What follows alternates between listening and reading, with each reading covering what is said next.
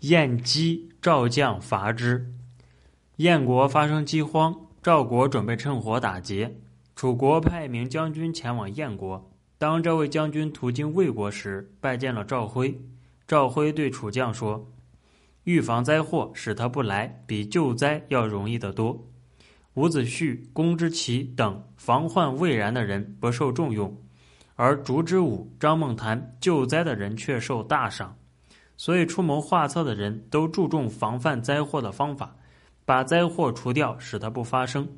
现在我赠送将军一百金，也不如赠送阁下一句良言。将军如能听我的话，就去游说赵王道：以前吴国攻打齐国，是由于齐国正在闹饥荒，可是还没等吴国伐齐成功，越王就趁吴国疲弊消灭了他。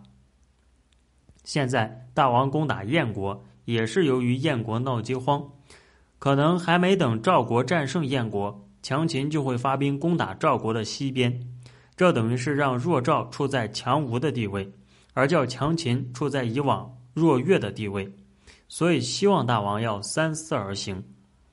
于是这位将军就用这番话去游说赵王，赵王听了非常高兴，而立刻下令停止伐燕。燕赵王知道以后，就把土地封赏给这位楚国的将军。